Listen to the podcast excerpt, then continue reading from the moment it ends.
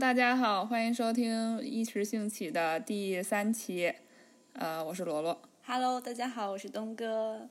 所以我们这一期呢，呃，要聊那些年我们喜欢的美剧。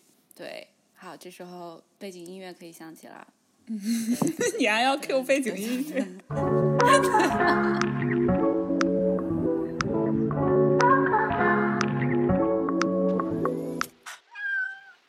哦，对了，你知道，就是呃，上次两周以前吧，我 follow 的所有的那个播客，基本上全部都更新了一期在讲《权力的游戏》的大结局。对然后，但你看了嗯吗？但是呢没有看，这个剧我一集都没看过，为什么？所以我也没听他们更新的那些。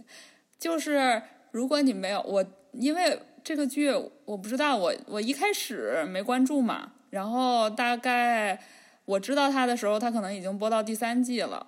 然后我听说他的时候呢，是我当时还在上学嘛，我身边的同学啊朋友有人在看，他们就说这个剧看起来很累，因为里边很多人，呃。嗯然后很多背景知识要记。第一季播完了以后，呃，在播第二季的时候呢，你他们就会回去把第一季再复习一遍，然后才能继续看第二季，不然你就会上来就一脸懵，就是说，哎，这人是谁来着？就是这种情况。然后第三季播开播的时候，要回去把第一季和第二季全复习一遍，然后我就觉得这个太累了，这啥时候是个头呀？我就不看这个剧了。嗯，他后来就特别的火嘛，呃，可是我就觉得我已经错过了看他的时间。嗯、我当时也有想说说，要不然就等他最后大结局了之后，我再从头看到尾，这样就省着一季一季去复习嘛，要看好几遍嘛。就然后我再从头至尾看一遍。但既然它烂尾了，就对对，那我就更对不需他那个。尾巴烂的吧，就是前几集我觉得还 OK，对，但后来就真的是烂到我最后一集，我真的是像一个弹幕一样，就一直在哔哔哔哔哔哔哔哔哔哔在骂脏话。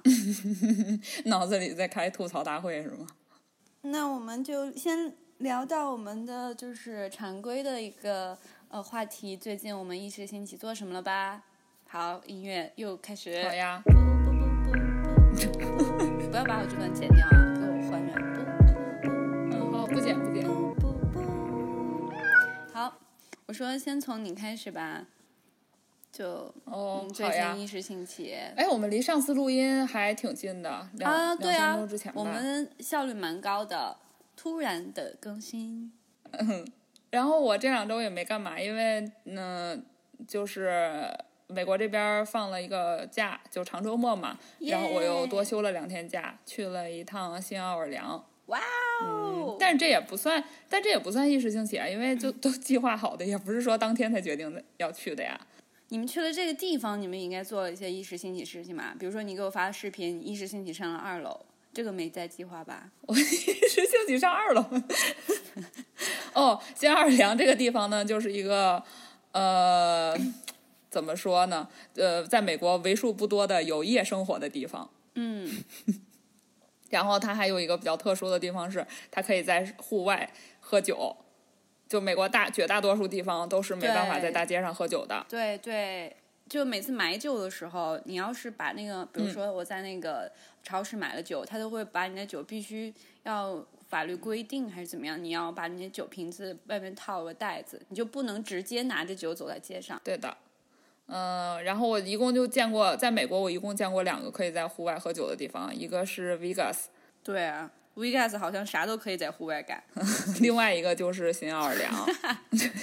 对，然后新奥尔良这个地方，我其实也没有什么，呃这是对我来说，这是一个非常值得去一次的地方。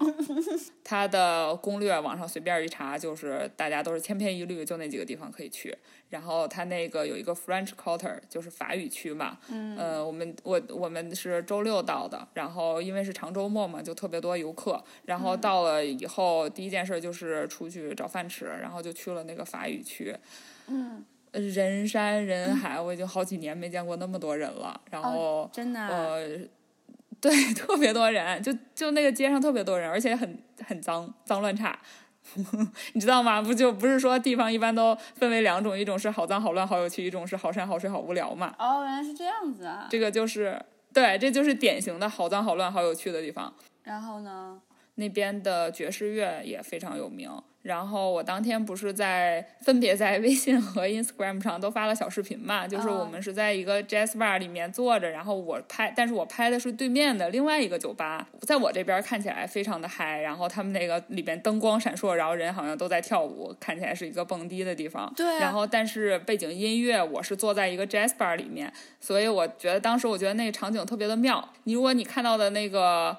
场景跟你听到的那个 jazz 的音乐没有关系的话，就感觉特别像那个 Woody Allen 的电影，因为他那个 Woody Allen 的电影不就特别爱用爵士乐当背景嘛？然后是一些完全不相关的，比如说要么是在蹦迪的人，要么是在大街上走来走去的。哇嗯，那是我觉得比较妙的一个场景。这样，反正我看到你发的照片的时候，就特别像，像我看到的场景是很像百老汇的。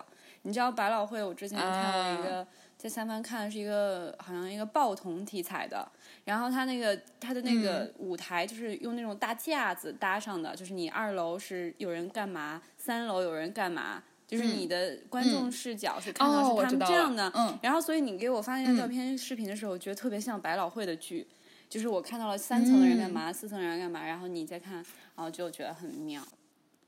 我我最近一时兴起做的事情就是上周六吧，上周六日，然后我就突然很想去吃，又想吃汉堡了，然后我就去吃了汉堡，然后就说下午干嘛呢？然后我就去做推拿了。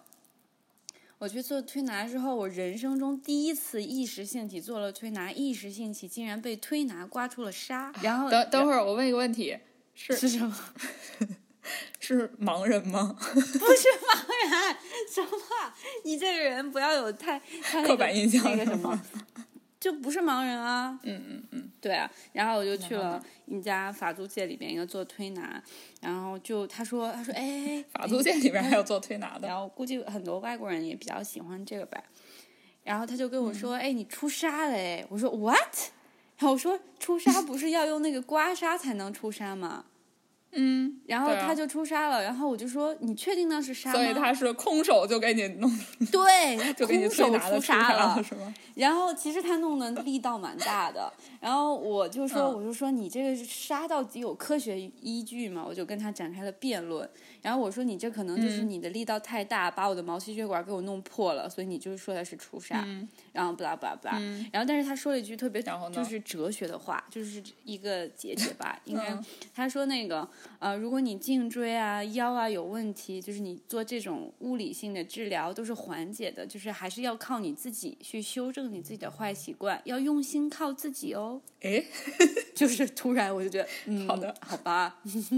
他有说其他对人的帮助也好，对你的这种你去健身呀、什么什么这些东西都是其实还是要靠你自己真正的去改变自己的生活好习惯，要靠自己。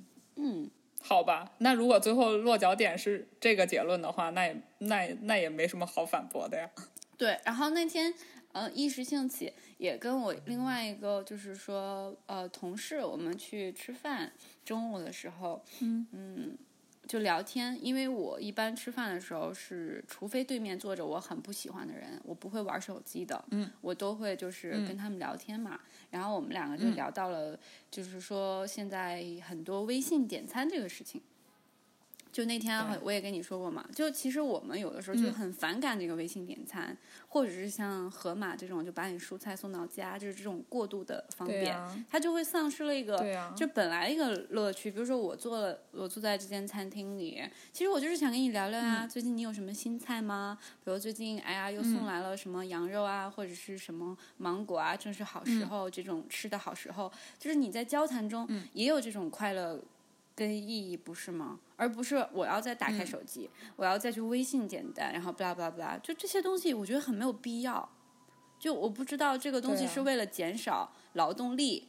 那一个餐馆最重要的其实不是说我被服务了，而是有人接待我。就像我，我喜欢去外婆家、去奶奶家，奶奶外婆会跟我说，嗯会就是这种这种呃。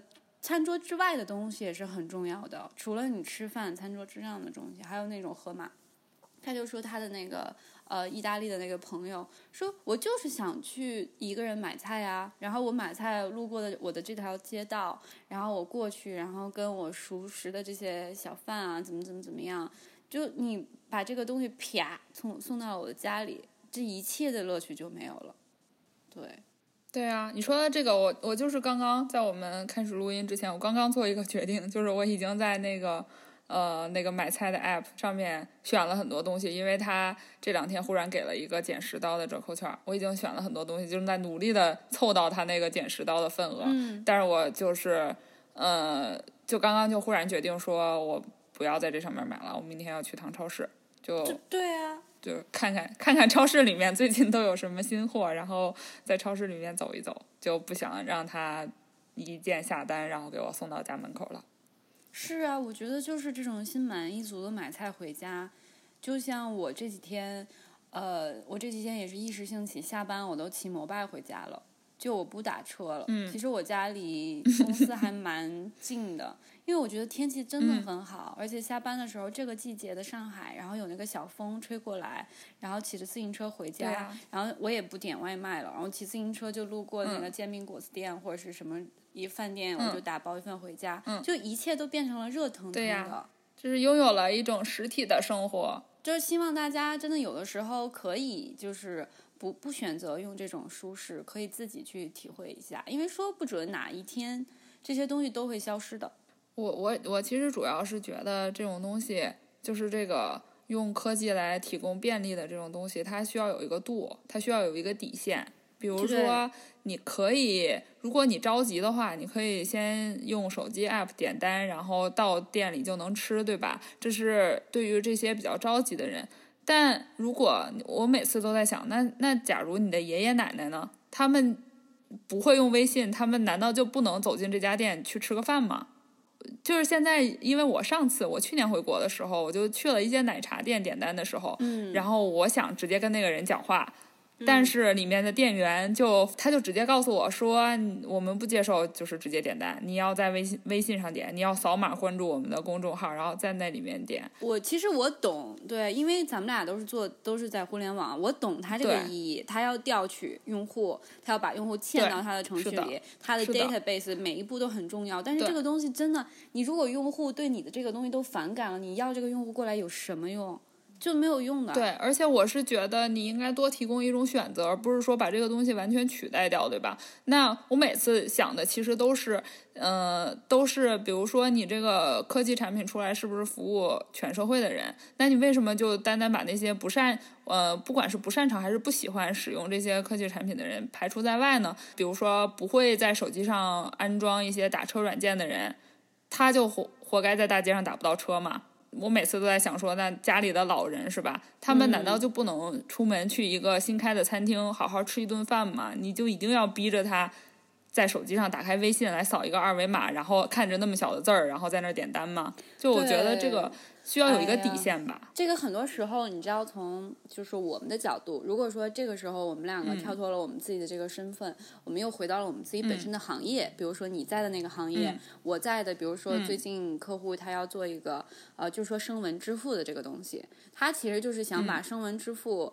呃，老年人可能或者是有残，就是残障啊，或者或者说玩游戏啊，就是当中的，他他有一个需求，就是他在支付的时候，嗯，呃，就用不了手机或怎么样，用一个声纹的一个东西去支付它，就是你从科技的角度是可以解决这个东西的。但我们俩刚刚聊的就是说，真的可以不要把一些东西就完全替代，会更多的选择。你记得我们经常就去买东西，他会问我们你是要呃 print 那个 receipt 还是你是要一个 email，嗯，对不对？就是永远他问的都是一个选择。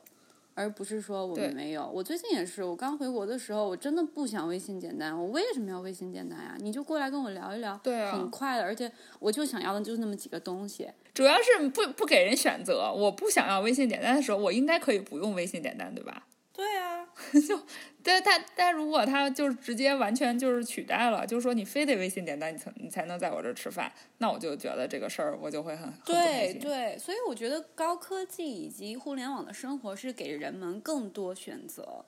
就是人类的进化也不就是无非就是拥有了更多的选择吗？我可以不去选择啊不穿衣服在大地上裸奔吃鸡吃生鸡，我可以自己呃做饭吃熟的东西。我这个例子好像不太好。你你也可以选择去裸奔，以及吃生鸡。对呀、就有的人就回归原始森林了嘛。就其实真的是，哎，你其实这个观点很有趣哎。我们两个都在互联网的这个行业里，但我们又向往的是一种更多选择的生活。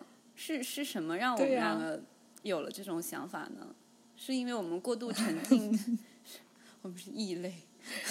是因为我们有社会，我们是有社会责任感的人，我们不希望看着人类就这样消亡。哦，对，说到科技，呃，上次我有没有跟听众朋友说我妈特别搞笑的地方？我妈，我跟我妈吃饭，我五一的时候，我妈突然大家都在吃饭啊，我妈说一句：“哎呀，这个梅根最近怎么回事儿？”我说啊，我说梅根，我就想我妈什么时候认识外国人了？这个梅根也是特立独行，这个也不知道生了没有生。我说啊，梅根是谁们家亲戚吗？还是怎么样？是我们家亲戚吗？这个梅根可能要生了，但他呢就是很就是厉很厉害，不让媒体报道。我才心想，哦，他说的梅根是人家英国皇室的梅 那个，王妃，对，然后就跟说自己家亲戚似的，你知道吗？特别的逗。然后说，嗯，凯特好像最近有点事儿。然后他为什么要听到这些东西呢？是因为他刷，他每天你知道这种今日头条的绝大多数 target 的都是我妈，就是妈妈级这些人。嗯就是他，然后他就一直看到。然后那天我就跟我妈聊，我说我呃，我那天跟一个我抖音的一个朋友，一介绍了一个抖音的朋友，我们在聊这个算法这个问题，就是就他在最开始的时候，呃，就是每一个。产品就在我们这个行业里，要最快速的让用户知道你这个产品好玩的地方在哪儿，怎么玩儿，所以你才会有很多新手引导，以及你像它最开始、抖音就会引导只有两个键，一个是不喜欢，一个是喜欢，不喜欢你就划掉，喜欢你就 like。其实这个东西就是在锻炼它的算法，它会越来越知道你喜欢什么，你不喜欢什么，然后它就会推荐给你越来越准确。我就跟我妈说，我就是认到这个，然后我妈就突然恍然大悟，她说。不会，我最近总是看到英国这个皇室的这个东西新闻，就是因为我总看，他总给我推吧。我说妈妈，啊。天哪！对，我说这就是算法呀。你，我说妈妈你进步了。我他，然后他就顿就是恍然大悟，我说可不是吗？我心想，为什么这个头条怎么老给我推荐别人国家的事情啊？怎么这么关心人家英国皇室的东西啊？你因为你总看人家凯特的东西，人家就老给你推荐凯特的东西。然后 对啊，对人家以为你跟他很熟嘛。对，然后我妈妈一个就是说六十岁了，她竟然就是成功的知道了算法这个东西。嗯，那要归功于你，不是归功于跟这个高科技。要没有你告诉他，他也不会知道的。但是他也是被这个高科技这个算法辐射到了，你知道吗？我们家的餐桌话题正式就变成了英国皇室凯特是我们家亲戚这种话题。对，但是这个事儿，哎，算了，先不在这儿说了吧。我们可以说说正题。你说呀？怎么？我刚刚就想说，其实我对就是科技对人类的影响这个事儿，还是一个比较相对比较悲观的态度。挺悲观因为的。而且我今天我今天刚好就听了另外一个播客嘛，嗯叫翻转电台，然后他最近有一期就在讲呃类似的话题吧，他提到好像是。哎，好像是梭罗在那个《瓦尔登湖》里面，就是提到过一个观点，就是说，嗯就是当时在很多年以前嘛，还没有海底电缆，然后通讯设备非常不发达的时候，然后很多人是凭借非常大的努力，然后他们努力的去造一条海底电缆，他们把不同的大洲就这样连起来，大家可以互相通话，就是非常方便。嗯然后人们都人们也都非常期待这件事儿的发生，但是呢。当这件事儿真的发生了之后，你觉得人们的生活有什么特别大的改变吗？还是说我真的那么关心英国皇室的八卦？就我，因为我刚刚就想到，现在这些科技公司其实他们是非常会利用人性的弱点的，他们基本上赚取流量的方式都是靠人性的弱点。啊对啊像五 G，五 G 这个事儿就是大家结婚很久，然后你你也思考一下，就是我完全需要这个干嘛？难道是为了看你，比如说还是让别人在奇怪的，还是说真的关心英国皇室的八卦？就是他从对我们的实体生活带来太多的积极的影响。但是这些科技公司就是从里面一赚取非常大的流量，以及他们需要的利润。我就觉得，其实我对这个还挺，虽然我在这个行业工作，但是我对这个事儿还挺悲观的。哎，我有时候也是，就是我们在，就前几天还在做那个产品的时候，我们在做最开始都要做 discovery，做用户那个访谈、调研这些东西嘛。然后就去跟用户聊，就聊很多事情。就是说你想分享这个，不想分享这个，然后我们就把拿好的款那个就是那种 demo 展示给他，然后让他去，呃，比如这个键点到一个下一个界面，我就会发现这个画面啊，好，好可怕呀，就像是那种训练个动物一样。然后就问他你喜欢什么，你不喜欢什么，然后他会说，其实我也没有那么喜欢，因为我们做用户调研的时候。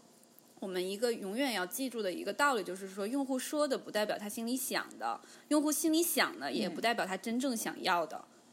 就是人就是很复杂的东西，但是我们还要使劲的东西，好像好像给他创造出来一个产品，然后让他觉得哇好好用，然后但是这个东西蜜没有需求，创造需求也要做。对，就突然觉得这个画面就感觉就像 去一个动物园，然后怎么怎么样。但是这个东西，科技的进步，世界的进步又要被推动的。那如果都是我们这样想的话，那我们真的是要都要去裸奔、吃生鸡、吃生鸭，然后回到大不是的，一定要有我们这样，一定要有我们这样想的人，才可以把这个东，才可以清醒的看待这个问题。不然的话，大家都是一股脑的往前冲是不行的，对啊，你知道吗？虽然我们做不了什么，但是你一定要保持一个清醒的态度。真是太会，真是太会给自己解释了。哎，就很多事情就是这样子。我有时候有在想，一个真正的，因为我真的很喜欢做产品，一个真正好的产品，是不就是应该他不要用这个产品？这个事情越聊越聊越悲观，算了，我们不要聊了。天哪，我我我觉得我们刚刚聊这聊这些都已经可以再剪一期了，所以我们到底还要不要聊今天的正题啊？算了，我们就聊这一期吧。我们就那就下一期，这一期就是一个巨大的 trailer。我们下一期会聊美剧哦。记得记得你吹了，你也得跟主题相关。不就是讲除了开开头说了一遍我完全没有看过《权力的游戏》之外，就开始跑偏。这个人。那那我们这期这期的题目就改了，就一时兴起的更换了主题的一个节目。哦，我还要突然想起，就是我就是我们说科技，我们公司最近成立了一个 Tech Lady 的一个东西，就是希望在我们的公司里面，尤其是中国区。就不不先不说美国公司，美国总部那边就是中国区，他希望买每一个女孩子，就是一个女生，就是她的女性 power 嘛，就也在做这个。但是他这个我们想做的这个 Tech Lady，我们有几大办公室啊，比如上海啊，什么什么成都的，他想传达的这个价值观，我觉得很有意思。他想传达的是说，不是说让大家看见我们、倾听我们，当然这是最基本的，而不是也不是说什么千篇一律。我作为一个女性，我怎么样，又有家，我又是个孩子的妈。他的提出的观点就是希望女孩子能跟男生一样，就你看很多科技大会都是男生上去去分享案例、case，然后说男生就是说我我预示了二零一九年、二零二零年这个 AI trend 是怎么怎么样，都是男性的声音，就是、就是都是就是是一一旦涉及到这种技术方面的，全都是权威的声音都是男性，然后没有女性的声音，所以说我们公司想培养。就是我们在技嗯术、我们在科技、我们在自己的行业里面是有声音的，而不是我们继续再去说我是女生，但是我又能在我公司活得很好，因为我用了我的智慧，我是一个孩子的妈妈，巴拉巴拉巴拉巴拉。真的。对，我觉得你真的，我觉得这个非常有必要。我就我现在就是听这种女性做，比如说在科技行业的一些女性呃工作人员，然后来出来做一些演讲。嗯，我就觉得他们如果上来就在讲说我是怎么 balance 我的平衡，对，我的工作和我的家庭，我就觉得已经很烦了。当然，我不是说这个问题不存在，就是这个问题肯定是一直存在，不然大家不会一直为平权，就是女性平权而就是去争取这些权利嘛。这个问题肯定是一直存在的。可是为什么女性就不能就是很有自信的像男性一样上来，就是我就是来介绍我的。独特的想法，或者说我这个产品就是我做的，我就是用来，我就是过来发布的它的。为什么我一定要去强调我是怎么平衡我的工作和家庭的呢？对呀我觉得就像有嗯很多人，你知道，他问那个，我之前看一些访谈，好像这个主持人问男嘉宾的时候，就会问他，哎呀，你的演技呀、怎么怎么？问女嘉宾就会说，哎，你作为一个孩子的母亲，怎么怎么？我心想，你为什么不问他演技呢？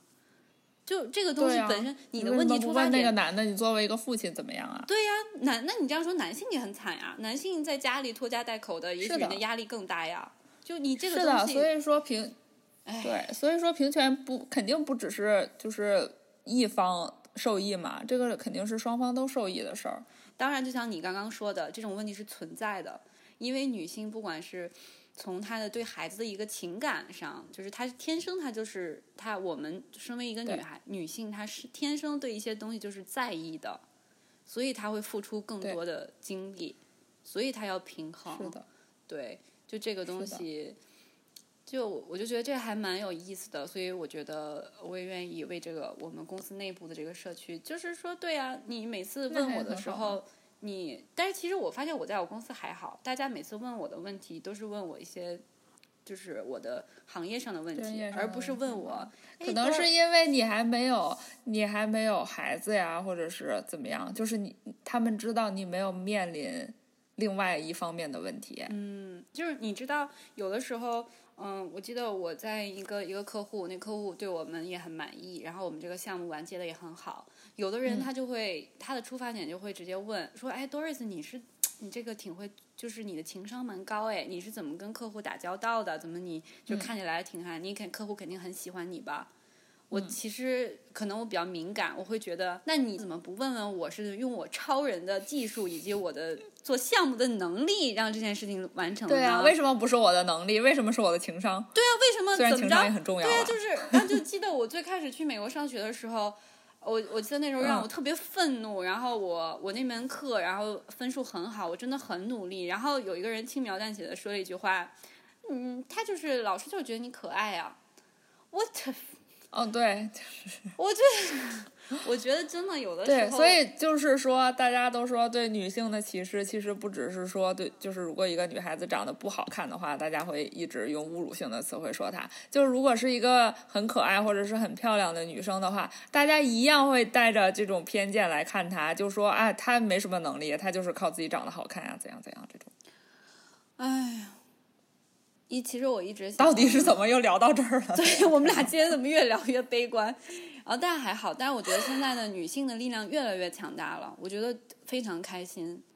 就是包括我们公司，就是说这个比例来说，就是一些领导的职位，包括我去客户现场，我去看客户的现场，然后但是也有也有很多很不好听听的声音。就是我我们去做嗯 showcase 的时候，我发现很多大的一个 director 或者 head 都是女性。然后有一个人就在我嗯旁边，可能说：“哎呀，这种这种集团有的时候女性上去背后也有很多故事。”我当时就感觉一盆冷水。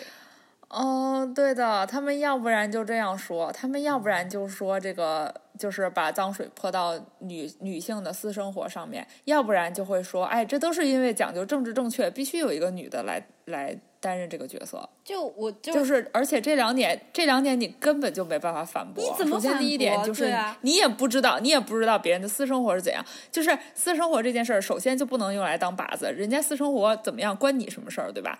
然后你也没办法反驳。因为他那个思维模式就限制在里面了。第二点，你更没办法反驳了，就是，哦，没办法，这个，我所以我有的的时候觉得这种当时那时候这种东西太累了。对我当时特别开心。然后我做完 showcase 之后，我去嗯跟我的一些同事啊、coworker，然后我说：“我说我说天呐，我说这么样一个传统的企业，然后就是这样的，结果坐在底下就是评论，因为我们评论那个产品都是嗯有一些、呃，就是说科技的，也有人对这种科技产生见解，就是说你这中后台你就怎么搭，我就觉得哇，女性很有魅力，而且那些都是四嗯五十岁，就是那种中层领导，就很有魅力，很 charming。我说我觉得我觉得很开心。嗯而不是说一一群就是那种的，我觉得这个比，然后给我来一句，嗯对太讨厌了。美式会越来越好的啦，强行给自己强行给自己打气，女孩子们要加油哦，向前冲吧！好吧，我觉得你比我乐观很多哎。我我会很乐观，对，因为我会觉得努力的人真的很努力，对嗯，对，有的时候好吧，有的时候我想让我的声音被听到，我要自己多努力嗯一下。但其实有的时候，呃，我觉得大家要多体谅一些，就是当女孩子想要一个机会的时候，我们付出的东西不是说那种很 dirty 的东西啊，不是很脏的东西，我们要想。如果是女孩子，我们我这么往前走一步，会不会别人对我就说，哎，这个人真是刺儿头，这个人真还还真 aggressive，这个人真怎么怎么样？我是忍受了这，也不是忍受这些，我是抛开了这些东西，我才往前走一步的。但你男孩子往前走一步的时候，可能会想，哎呀，我不往前走一步，会不会很丢脸？你懂吗？对的，就是我们想的嗯东西，偶尔我们去思索的东西是不一样的。所以我觉得每一个。勇敢的往往你前面站了一步的女生，我觉得她们都是好的，你真是太，你真是太太会激励人心了。哎哎，我我那天突然想到一件事儿，哎，就是我这两年吧，觉得好看的剧，嗯主要是美剧啊，有一些可能有英剧，都是女性的是吗？对，就是女性角色的成分是占很大的比重的。对比如说《对 Killing Eve》是双女主嘛，对吧？。对，然后还有那个《Big Little Lies》里面也是，都是女主啊基本上是女性为主角嘛。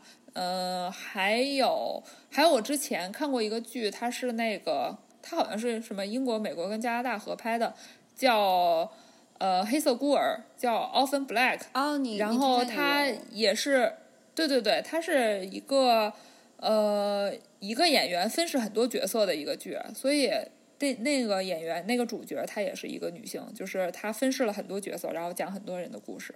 嗯，我发现就是最近好看的剧大概有这样一个共性，很多时候还有那个也是呀，《天才女友》也是双女主嘛，都是那种，对对对，天才女友也是。所以世界会越来越好的哦。强行乐观，你这个女孩子们不要强强行又从你看咱们俩的心情曲线啊，首先谈最开始啊、乐观，谈科技悲观，哦又回去了乐观悲观乐观悲观。嗯好的，好的，那我们 那这一期就先到这儿。突然的结束。突然更新到放送，突然的结束，好的，就这样吧，那再见。再见，拜拜。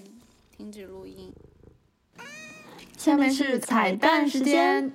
之前我们特别喜欢的节目叫《阿司匹林》，然后我们在里边听到了一个 很羞耻的话题，叫做“乳头害羞综合症”，是这么说吗？伤心是伤心吧？乳头伤伤心羞是怎样啊？没有，我就是哦，好像是膀胱害羞，有有这么两个症状是并行的。真真的吗？我不知道，呃，那先说这个呃乳头伤心综合症啊，呃，然后我就听到嗯主播大西瓜去探索了自己的身身体，然后也没有什么反馈，然后呃，我们也打算探索一下自己的身体，我发现我并没有这个症状哎，对，好，谢谢你的反馈。这个叫 你如果有的话，可能早就已经发现了吧？我觉得这个东西很好玩。这个你知道 Instagram 上会流行什么 challenge 吗？对不对？那这个也可以在主播界里大家流行一个 challenge，比如说快速的用十秒，blah blah blah 说一个对东西。流行流行的 challenge 就是检测一下自己有没有伤心乳头综合症，是吗？对的，就是告诉大家要关注自己的身体，要热爱自己的身体，关注自己的的身体健康。对，就强行把一个开车的话太能题扯了拉到一个健健康的话题。OK OK，这是一个小彩蛋。彩蛋结束啦！